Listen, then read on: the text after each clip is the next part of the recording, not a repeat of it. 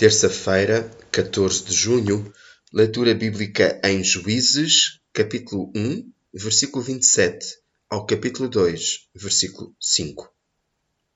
Agora, visto que quebraram a aliança feita comigo, esta deixou de ter efeito, e já não prometo destruir as nações que vivem nesta terra.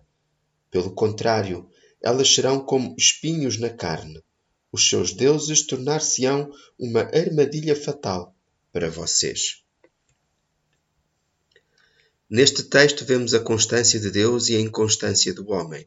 Mesmo quando o seu povo não obedece, Deus não muda as suas promessas, porque ele é fiel e não muda ao sabor do comportamento humano. Hebreus 6:18. O povo confrontado com a mensagem do anjo do Senhor reconheceu a sua condição de pecado e chorou de arrependimento. O Senhor corrige a quem ama Hebreus 12:6, e nesse sentido eles tinham que aprender a obediência. Oração: Senhor, mostra-me se há em mim algo que me impede de te obedecer totalmente.